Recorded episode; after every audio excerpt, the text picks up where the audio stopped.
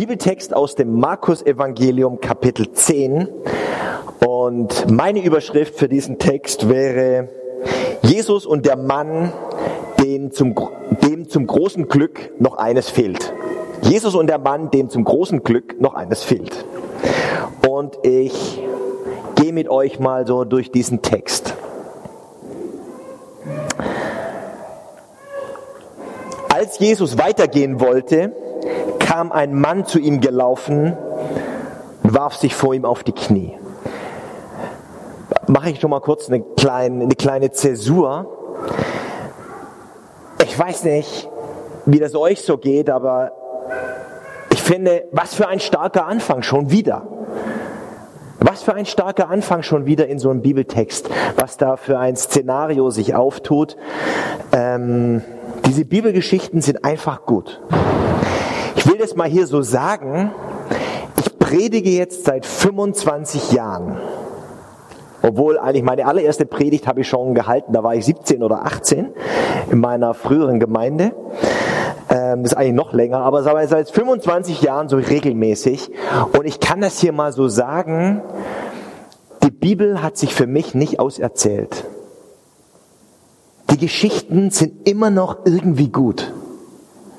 Da kommt immer wieder neu, obwohl man das Gefühl hat, ich habe schon 20 Mal über diesen Text, mich mit diesem Text beschäftigt, äh, kommt eine neue Tiefe rein, neue Gedanken, neue ähm, ja, neu etwas, was einen berührt, das ist für mich eins der größten Wunder so in meinem Dienst als Pastor. Das Gefühl, da gibt es immer wieder neue Facetten. Dieses Buch ist äh, lebendig. Das finde ich ganz stark, berührt mich sehr.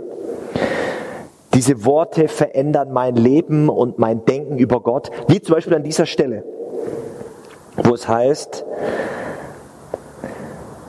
und als Jesus weitergehen wollte, kam ein Mann zu ihm gelaufen. Dieses Motiv, dass Jesus irgendwie unterwegs war, irgendetwas etwas beabsichtigt hat und dann etwas anderes passiert, sich stopp, er, er, er, er, ähm, also er sich stoppen ließ oder seine Pläne über den Haufen werfen ließ. Dieses Motiv haben wir an einigen Stellen in der Bibel, zum Beispiel in der Bibelgeschichte, die wir vor 14 Tagen beim letzten Church Brunch gesprochen haben, ist genau dieses, dieses Motiv kommt ein paar Mal vor. Jesus ist am See Genezareth, hat da oft äh, gepredigt zum Beispiel, ähm, hat, wollte vielleicht auch predigen, kommt ein Mann zu ihm, Jairus, und erzählt ihm, mein Kind ist zu Hause krank, komm schnell und hilf ihm. Jesus lässt sich unterbrechen bei dem, was er eigentlich vorhatte. Dann will er aufbrechen und mit diesem Mann Jairus nach Hause gehen. Und als er unterwegs ist, zu ihm nach Hause zu gehen, kommt eine Frau, unterbricht ihn, berührt sein Gewand. Sie ist seit zwölf Jahren krank. Sie wird durch Jesus geheilt. Wieder so eine Unterbrechung. Und als er noch mit der Frau spricht, die dann geheilt wurde, kommen Boten aus dem Haus von Jairus und sagen, du musst, ähm, also das Kind ist gestorben, du äh, brauchst nicht mehr länger kommen. Und die, das, die Geschichte endet, also es gibt noch mal eine Wendung und ähm, auch das Kind von dem Jairus äh, wird äh, gesund und weiterleben. Jesus lässt sich unterbrechen. Jesus ist keine Maschine. Es wird ja heute oft in so Selbstoptimierungs- und Selbstmanagementbüchern gerne so propagiert. Also wenn du erfolgreich, äh, erfolgreich sein willst, musst du super top fokussiert sein auf deine Ziele. Ja, was sind deine Jahresziele, deine Monatsziele? Hast du die im Blick? Ja, lass dich nicht trau, lass dich nicht äh, da da draus bringen. Sei fokussiert. Ja. Jesus begegnet uns anders als ein, keine Maschine, ein menschlicher Mensch, ein menschlicher Gott, der sich unterbrechen lässt der seine Pläne über den Haufen werfen lässt, der sich anhalten lässt, der sich umstimmen lässt. So ist Jesus. Und so sollten auch wir sein. Wenn da ein Mensch ist, der uns mit seiner Not oder mit seinem Anliegen irgendwie begegnet, was ist unsere Antwort? Nee, sorry, ich habe jetzt schon einen Plan und so, bin super fokussiert heute, geht gar nicht, ja.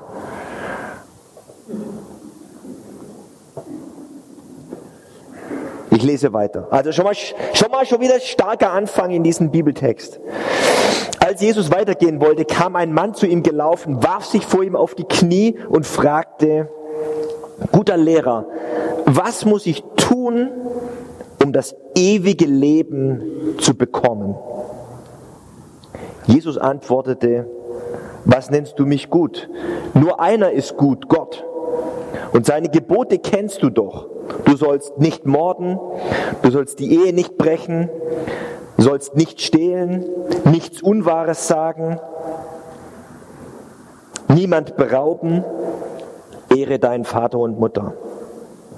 Lehrer, erwiderte der Mann, diese Gebote habe ich von Jugend auf an alle befolgt. Ich möchte mit euch kurz zwei äh, Begriffe hier klären in diesem Abschnitt. Das erste ist ewiges Leben. Ewiges Leben. Manche denken ja, das ewige Leben ist ja so der Himmel, ja. Also die, die zweite Halbzeit, wenn man die erste Halbzeit ganz gut hinter sich gebracht hat.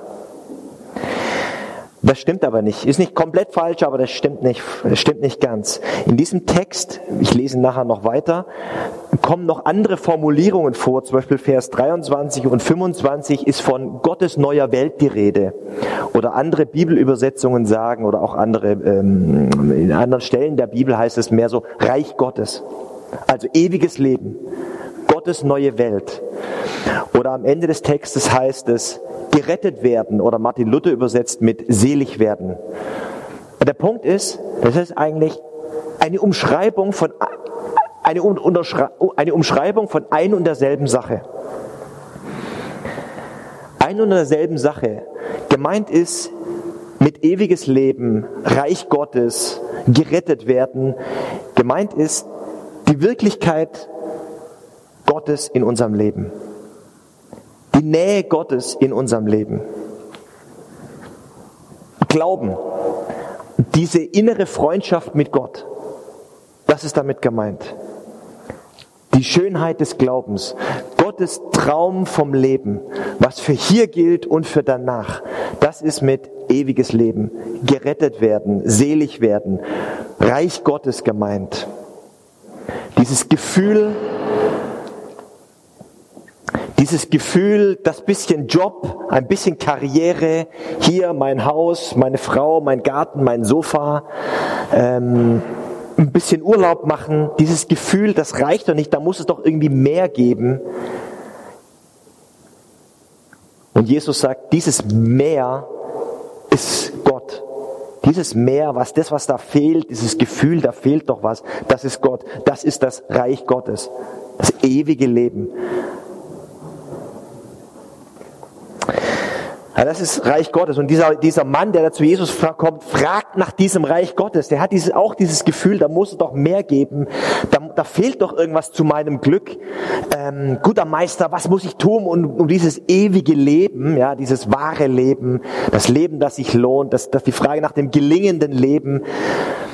Was muss ich tun, damit ich es bekomme? Und das zweite äh, Wort, was ich mit euch klären möchte, ist dieses Bekommen. Im, in der griechischen Sprache des dieser eigentlichen Sprache, Ursprache des Neuen Testaments steht da eigentlich ähm, ein Wort für Anteil an etwas bekommen oder auch beerben. Also erben. Es gibt Dinge, in dieser Welt, in unserem Leben, die kann man nicht kaufen. Die kann man nicht kaufen. Die kann man sich auch nicht irgendwie verdienen. Da kann man auch nicht irgendwo irgendwelche Punkte für sammeln. Die muss man, die kann man nur erben, die kann man nur geschenkt bekommen. Also zum Beispiel, ich habe hier was mitgebracht. Das mag, mögen unsere Freunde jetzt nicht. Das Mikro.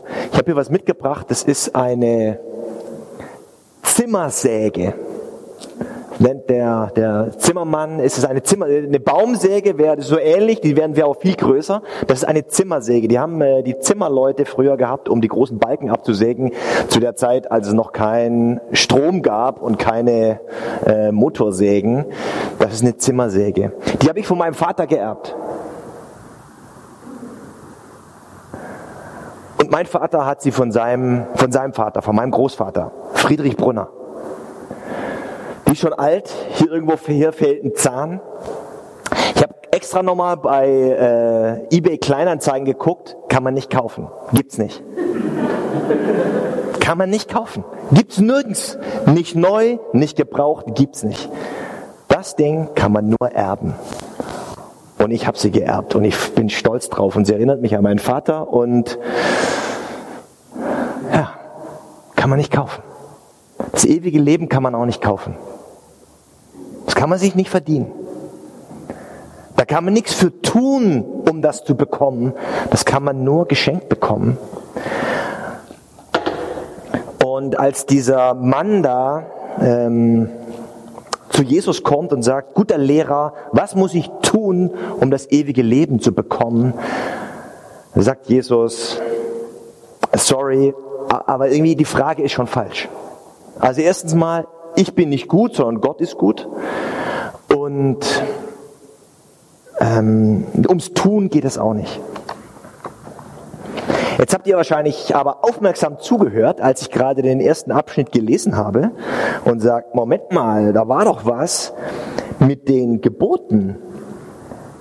Sagt Jesus da nicht was von den Geboten, was man alles tun soll, um so ein guter Christ zu sein, um das ewige Leben zu bekommen, nicht töten, nicht stehlen, nicht lügen? Das ist auch schon wieder so ein Missverständnis. Wir hören bei Geboten ja immer gleich, das sollst du tun, das sollst du nicht tun, das ist verboten und so Zeigefinger, ja, Paragraphen. In der, im Denken der Bibel und von der hebräischen Sprache her heißt er, ist er Gebote äh, Torah. Torah, was bei uns mit Gesetz übersetzt wird, meistens, das heißt eigentlich eher sowas wie Weisung, Rat, eine Weisung, ein Rat, damit das Leben gelingt. Das ist gemeint. Also eigentlich gar nicht so von Zeigefinger. Und übrigens, wenn man genauer hinsieht, geht es in dem, was Jesus da sagt, ja auch gar nicht um das, was man tun soll, sondern vielmehr um das, was man eigentlich lassen soll, oder? Also wenn Jesus hier sagt, nicht morden, nicht stehlen, nicht lügen, nicht Ehe brechen. Meint er eigentlich, brauchst du nicht, kannst du lassen. Bringt auch nichts, führt, führt auch zu nichts. Lass das. Du kannst das lassen. Morden, lass das. Stehlen, brauchst du nicht. Ehe brechen, hilft, hilft wirklich nicht weiter. Hilft nicht weiter gar nicht ums Machen eigentlich, sondern ums Lassen. Das mit dem äh, Vater- und Mutter-Ehren ist so eine kleine Ausnahme, das ist positiv formuliert, also Vater und Mutter ehren. Aber bei den aller anderen geht es ums, lass das. Brauchst du nicht. Ist nicht nötig. Also die Botschaft ist eigentlich, um was es da geht in dieser Geschichte mit Jesus und mit dem Mann ist, es ist nicht zu wenig, was du da hast, sondern eigentlich zu viel. Da gibt es zu viel damit du Anteil haben könntest an Gottes Traum, an Gottes Idee vom Leben, geht es noch nicht um ein noch mehr an dem, was noch zu tun wäre, damit es so richtig perfekt ist, ja, sondern eigentlich geht es ums, ums Lassen. Ums Loslassen. Und dann steht hier weiter, ja, dann kommt er und sagt, ja, habe ich, hab ich, hab ich alles befolgt, läuft alles. Und dann steht hier, ich lese weiter, Jesus sah ihn an und gewann ihn lieb und sagte zu ihm, eins fehlt dir. Geh, verkaufe alles, was du hast und gib das Geld den Armen. So wirst du bei Gott einen unverfehlbaren, einen unverlierbaren Besitz haben. Und dann komm und folge mir nach.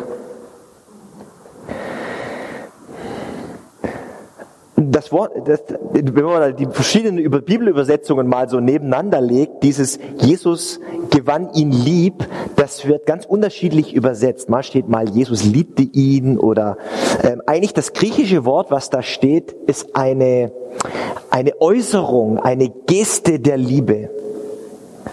Also man könnte sagen, da steht dieser Mann vor, vor, vor ihm, der irgendwie auf der Suche ist nach, äh, nach Leben, nach dem, nach dem wahren Leben, nach dem glücklichen Leben, nach dem Leben, das sich lohnt zu leben und hat sich da irgendwie verstrickt mit sein, das muss ich noch machen, das muss ich noch machen und hier muss ich perfekt sein und so und das muss ich auch noch tun.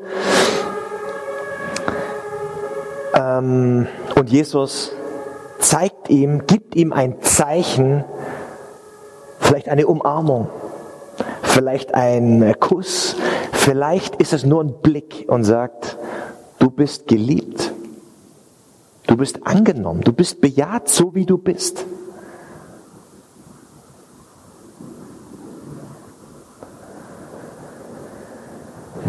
Eine Geste, eine Versicherung der Liebe. Darum geht es. Das macht Jesus hier.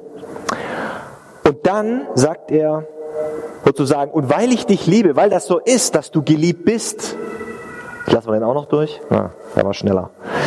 Weil du geliebt bist, weil du bejaht bist, deshalb möchte ich dir sagen, eins fehlt dir. Aber nicht im Sinne von, das müsstest du auch noch tun, damit du geliebt bist, denn er ist ja geliebt. Er hat ihm ja gerade den Zuspruch, den Zuspruch, diese Versicherung gegeben, du bist so geliebt, wie du bist, sondern eher, kannst du noch, das kannst du noch lassen. Lass das noch.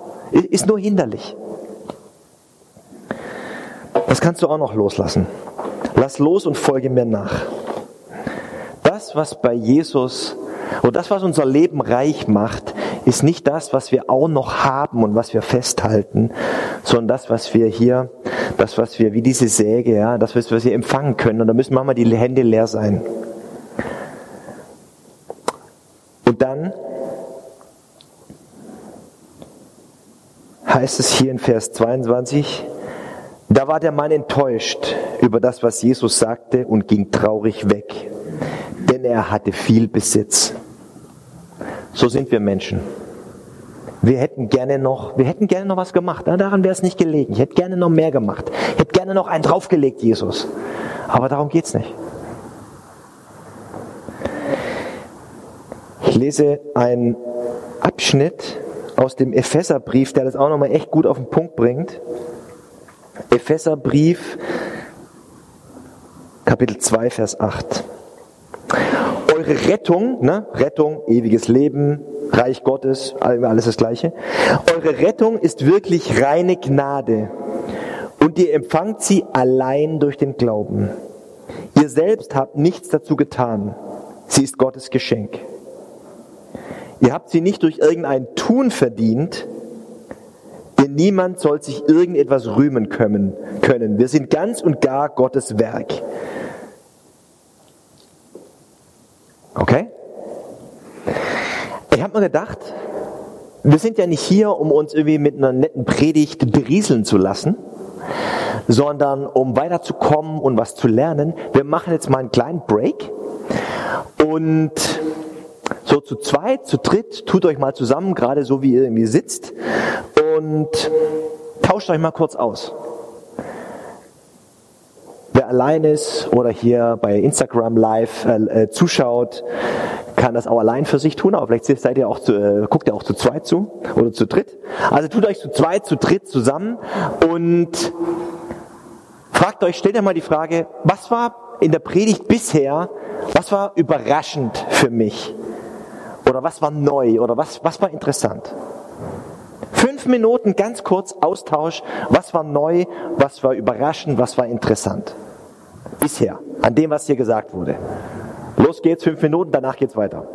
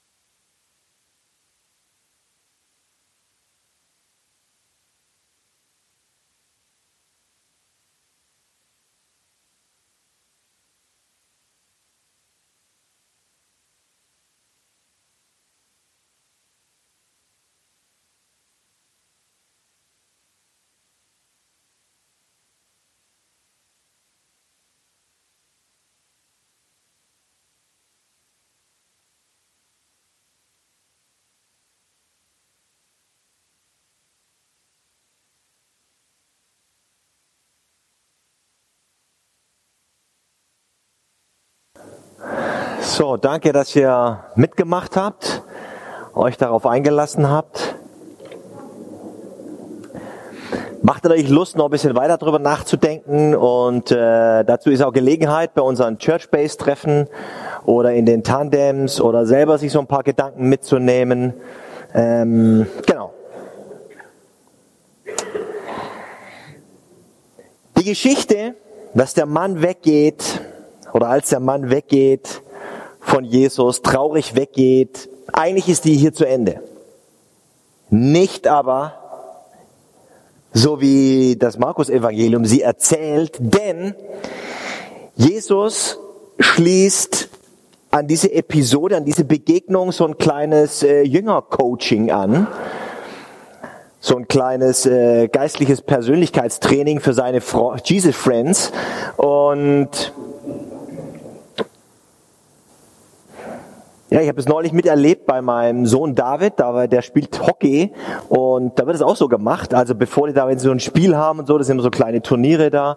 Ähm, dann bevor bevor es dann losgeht, ruft der Trainer nochmal alle so zusammen und sagt, hör mal so, ich weiß gar nicht genau, was da gesprochen wird. Ich vermute mal so, was ist wichtig? So David, du machst hinten die Räume dicht. Ja, Schotti, du bist vorne schnell und machst die Tore oder so.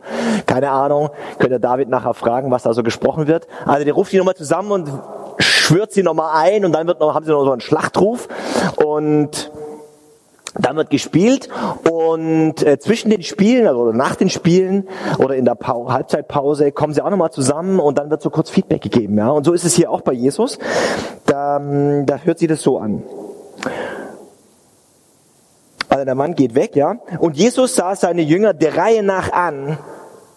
Er sah sie der Reihe nach an und sagte, wie schwer haben es doch die Besitzenden, in Gottes neue Welt zu kommen. Die Jünger erschraken über seine Worte, aber Jesus sagte noch einmal, er Kinder, es ist sehr schwer, dort hineinzukommen. Eher kommt ein Kamel durch ein Nadelöhr als ein Reicher in Gottes neue Welt. Da gerieten die Jünger völlig außer sich. Wer kann denn überhaupt noch gerettet werden? fragten sie einander. Jesus sah sie an und sagte, wenn es auf die Menschen ankommt, ist es unmöglich, aber nicht, wenn es auf Gott ankommt. Für Gott ist alles möglich. Also kleines äh, Jünger-Coaching. Die Jünger erschraken plötzlich, weil sie plötzlich merken, es geht ja jetzt gar nicht nur um diesen Mann, um diesen reichen Mann, der da weggegangen ist. Es geht ja um uns.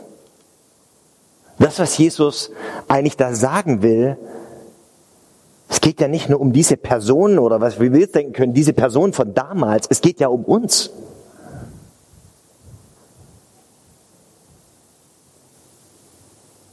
Manche lesen die Bibel ja immer so wörtlich, ja, und, und, und ziehen jetzt aus diesem Text raus und sagen, ja, okay, als guter Christ äh, darf man also nicht beruflich erfolgreich sein, muss immer schön arm sein und bloß nicht zu wohlhabend. Das ist aber nicht gemeint. Damit, mit so einer, das heißt dann wörtliche Auslegung. Die Leute nehmen die Bibel richtig ernst. Was sie machen ist, sie halten sich die Bibel schön vom Leib. Ja, und sagen, das ist für die Reichen geschrieben, ja. Das ist aber nicht gemeint. Es ist für uns geschrieben. Es geht um mich. Ganz einfach. Was? Die Botschaft ist, was muss ich loslassen, damit ich Jesus ganz nachfolgen kann? Was muss ich loslassen, damit ich Jesus ganz nachfolgen kann? Was, in, was ist in, in meinem Leben, was sind meine Punkte? Was sind meine Herausforderungen? Ich meine, dass wir uns nicht komplett falsch verstehen. Das mit Reichtum und Besitz ist schon ein sehr, sehr gutes Beispiel. Darum geht's, geht schon sehr oft. Das ist schon ein gutes Beispiel. Das ist einer der, ist einer der Big, Big Points, ja. Aber die Botschaft des Textes ist allgemeiner und persönlicher zugleich. Was muss ich loslassen, um Jesus ganz nachzufolgen? Als die Jünger das begriffen, erschraken sie. Und sie waren ja erwiesenermaßen keine reichen Leute, das wissen wir ja.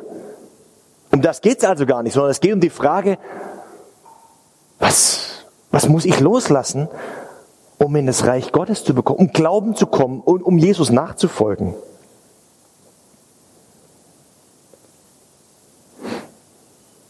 Da sagte Jesus noch einmal, ja Kinder, es ist sehr schwer dort hineinzukommen. Eher kommt ein Kamel durch ein Nadelöhr als ein Reicher in den Himmel. Das mit dem Kamel durch ein Nadelöhr weiß man nicht so genau, woher das kommt. War das damals schon eine Redewendung? Bei uns ist also das Bild wird verstanden, klar. Das ist ja, deswegen ist es auch bei uns in unsere, in der deutschen Sprache als Redewendung eingegangen. Also eine leichter kommt, leichter kommt ein Kamel durch ein Nadelöhr. Vermutlich. Vermutlich wurde ein kleines Tor in der Stadtmauer von Jerusalem Nadelöhr genannt. Und wenn da die großen Handelskamele beladen mit Schätzen, ja, aus dem Orient ankamen, dann passten die da nicht durch.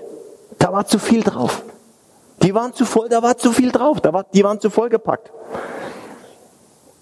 Und Jesus sagt, e, e, leichter kommt ein Kamel, so ein Kamel durch, ein, durch, dieses, durch dieses Tor als ein Reicher in den Himmel. Passt nicht durch. Also die Botschaft dieses Textes ist ganz einfach. Hey du Kamel, da ist zu, du bist zu voll beladen, da ist zu viel. Zu viel Programm, zu viel Termine, zu viel To-Dos, zu viel Ziele, zu viel Besitz, zu viel was weiß ich was alles. Und jetzt zu sagen, eins fehlt dir, noch ein bisschen mehr Achtsamkeit, noch ein bisschen mehr Entspannung, noch ein bisschen öfter in die Kirche gehen, das wird nicht funktionieren. Es geht noch, noch um die Dinge, die wir noch mehr tun müssten, damit, es, damit wir das ewige Leben oder das Leben bekommen, sondern es geht ums Gegenteil, um, es losla um das Loslassen, um das Empfangen können, um das hier, um das, na, um das Erben geht es, um das Empfangsbereitsein. Darum geht es. Und dann sagten die Jünger, ich meine, wenn das so ist, wie kann denn überhaupt jemand in den Himmel kommen? Und Jesus sagt dann, Herr, wenn es auf die Menschen ankommt, ist es unmöglich. Aber wenn es auf Gott ankommt, dann ist alles möglich. Wir haben ja in der letzten und auch in der vorletzten Predigt über Wunder gesprochen, dass da das Kind mit den Anfällen gesund wird, dass die Frau, die zwölf Jahre krank ist, gesund wird, dass ähm, das Mädchen, das todkrank ist, weiterlebt, voller Wunder. Heute geht es auch um ein Wunder. Heute geht es auch um Wunder. Vielleicht um das größte Wunder überhaupt, sagt Jesus. Vielleicht ist das das größte Wunder überhaupt. Bei Gott ist nichts unmöglich. Aber wenn ein Reicher in den Himmel kommt, das ist ein Wunder. Also wenn jemand dieser Frage des Lebens nachgeht, diesem Gefühl, das Gefühl nicht einfach immer unterdrückt und überspielt, da muss es doch noch mehr geben. Das ist ein Wunder. Und wenn dieser, dieser Mensch sich aufmacht und sagt, das bisschen Karriere und, und, und Besitz und dass man mal ein paar Sachen gebacken kriegt und ein bisschen Familie, das kann es doch nicht sein. Wenn jemand diesen Gedanken, diesem Gedanken nachgeht und sich diesem Gedanken stellt, das ist doch ein Wunder. Oder wenn jemand diesem, dieser Sehnsucht, dem dem Traum des Lebens, äh, dem Traum äh, Gottes vom Leben, dem nachspürt, das ist doch ein Wunder. Und wenn jemand begreift, bei Gott bin ich doch jetzt, wie ich bin, geliebt und bejaht. Wenn jemand das begreift, das ist doch ein Wunder. Und wenn jemand begreift, es geht nicht ums noch mehr tun, sondern eher ums Loslassen, das ist doch alles ein Wunder. Und wenn jemand die Herausforderung annimmt, das, auf das Jesus in diesem Moment den Finger legt, das, was das Loslassen bei dir und bei mir jetzt im Moment bedeutet. Wenn jemand das sich dem stellt und diese Herausforderung annimmt, das ist doch ein Wunder. Das ist doch ein Werk Gottes.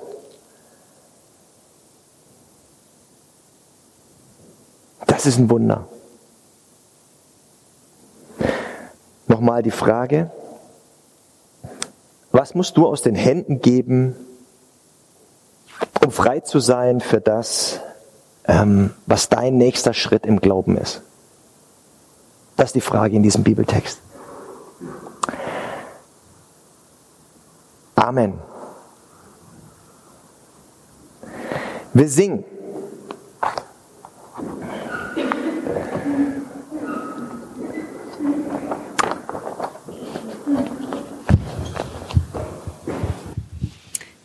Ja.